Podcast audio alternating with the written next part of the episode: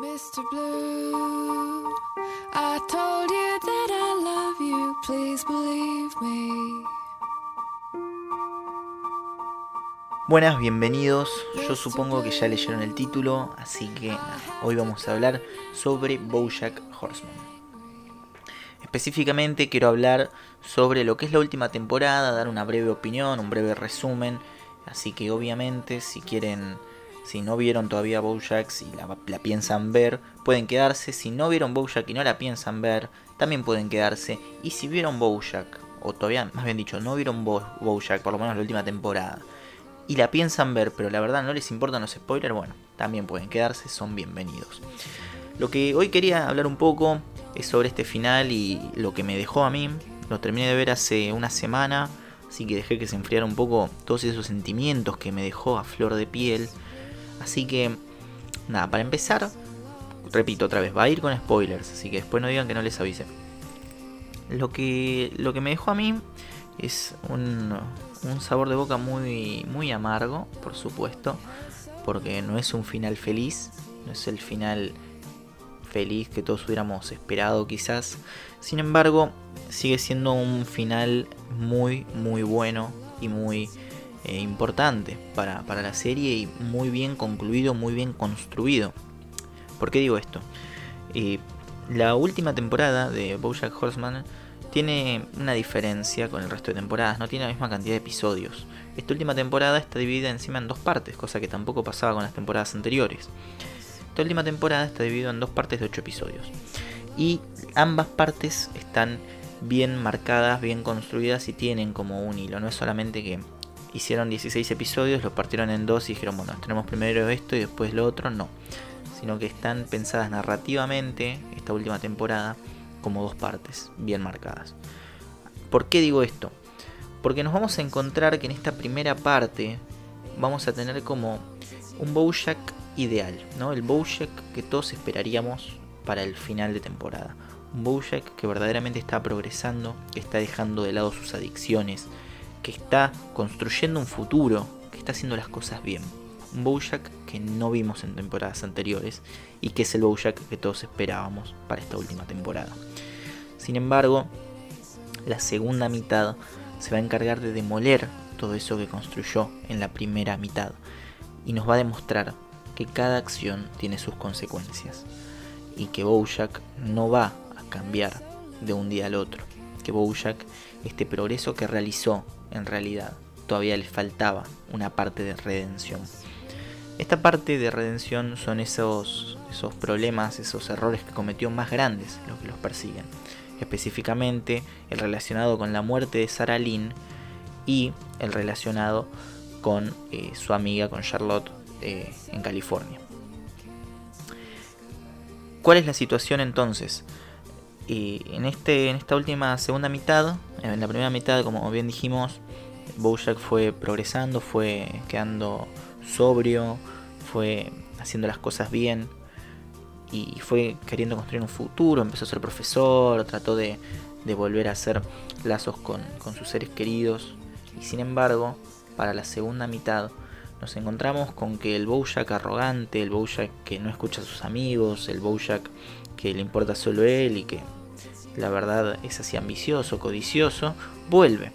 Y en consecuencia de esto también, al perseguirlo estos errores que mencioné antes, termina perdiendo su, su relación con una de las personas que él más aprecia, que es su hermana, que es Hollyhock. Y en esa carta que no sabemos de qué trata y que tampoco nos debería importar de qué trata o qué dice exactamente, sabemos que Hollyhock, Hollyhock está muy enojada y que claramente lo quiere apartar de su vida, no hace falta saber mucho más. Y ahí vemos como Bojack vuelve a caer otra vez en ese círculo. Y ahí se desencadena el final de esos últimos tres episodios en donde tenemos el descenso total del personaje, de todo lo que construyó, como vuelve a caer a lo más bajo que puede caer y como, bueno, tenemos ese final, el último capítulo que funciona más a modo de epílogo. Eh, ¿A qué me refiero con todo esto? Vamos a ver cómo Bojack, por un lado, deja de estar sobrio, se vuelve a poner rempedo, por decirlo de una manera criolla, vuelve a alcoholizarse, vuelve a empastillarse, Vemos cómo vuelve a entrar a su casa en este estado de ebriedad y una casa que ya no es suya. Vemos cómo entra, cómo rompe el vidrio, cómo se vuelve a empastillar, vuelve a mirar, eh, vuelve a, como es, a ver los videos de Horsing Around. Y ahí nos encontramos con el Bojack ya quebrado, por así decirlo. Y ahí es donde termina el episodio y empieza el, episodio ante anteúltimo y empieza el episodio anteúltimo que es uno de los más simbólicos y que no tiene propósito ponerse a analizarlo porque al fin y al cabo creo que cada uno va a interpretar lo que quiera y lo que pueda. Y en este episodio, en el anteúltimo, nos vamos a encontrar el cierre, al fin y al cabo, de todos esos traumas que Bojack tenía, todos esos problemas representados de alguna manera simbólica, onírica, en este último, en este anteúltimo episodio. Hablar mucho de este episodio eh, sería perder tiempo, porque simple y llanamente lo tienen que ver con todo el contexto que conlleva. Sin embargo, me parece a mí que la selección de canciones es simplemente increíble. La canción que canta Sarah Lynn me parece increíble, ya la habíamos visto en otros capítulos. Y también la canción que, toca eh, Cracker Jack con la madre de, de Bojack, o sea, con Beatriz. También es hermosa esa versión. El baile me dejó sin palabras. El poema de Secretariat relacionado con el suicidio también es sumamente fuerte este capítulo. Yo a la primera no lo terminé de entender, lo tuve que ver una vez más para poder entenderlo, para entender la profundidad del capítulo. Me parece memorable, memorable.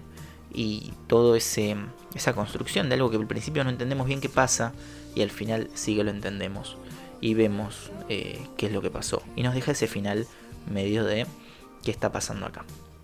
El último capítulo eh, retoma esto y vuelve otra vez al, a la vida real, a mostrarnos qué sucede con Bojack y nos va a dar un cierre a todos esos personajes que veníamos viendo. Si bien ya tenían como un cierre cada uno particular, tanto los personajes principales, ¿no? Mr. Peanut Butter, eh, Princess Caroline, Diane y Todd ya tenían un cierre de sus diferentes arcos. Sin embargo, acá lo que vamos a tener es el cierre de su relación con Bojack, cómo queda cada una de esas relaciones.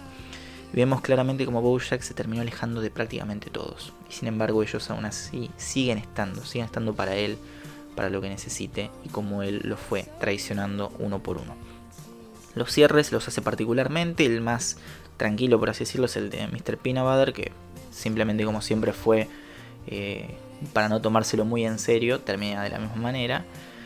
Eh, sin embargo, por ejemplo, la charla con Todd es fiel al estilo Todd, con cosas que no tienen mucho sentido y con cosas muy profundas.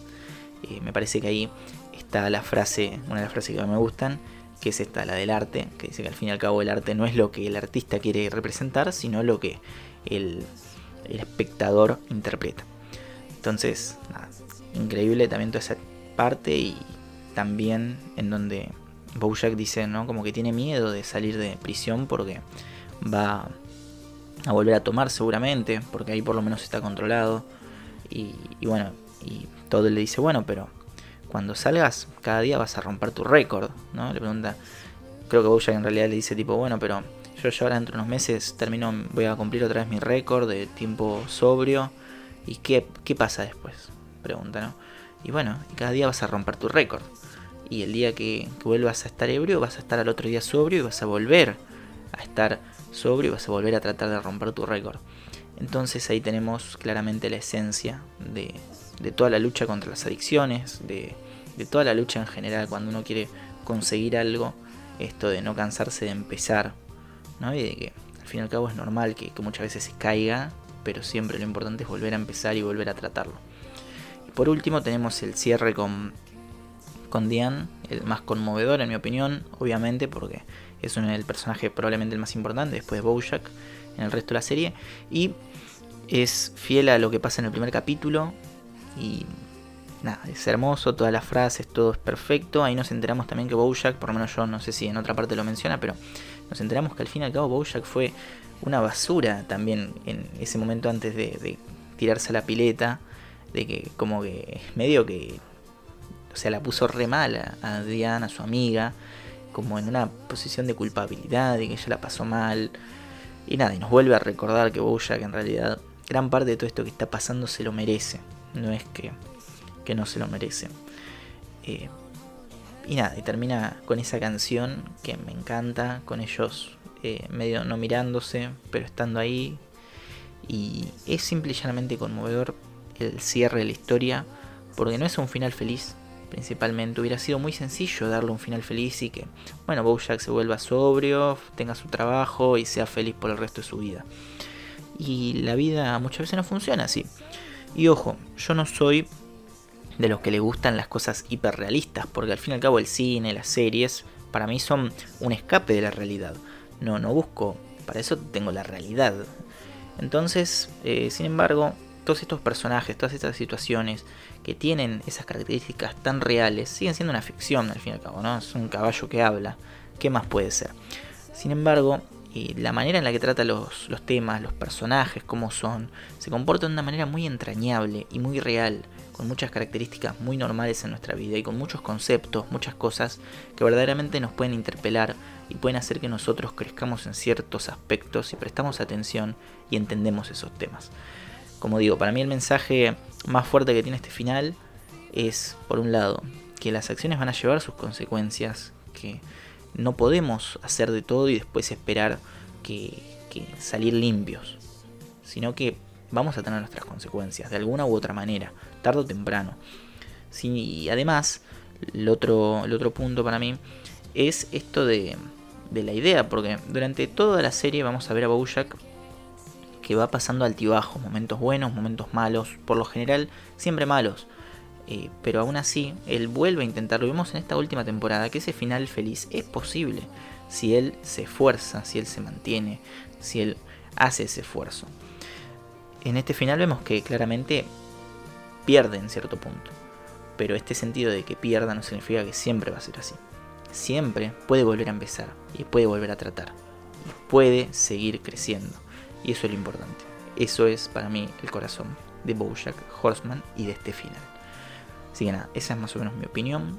Capaz que en otro momento hacemos algo hablando específicamente algún capítulo. Pero bueno, por ahora es eso. Así que nada, muchas gracias por escuchar.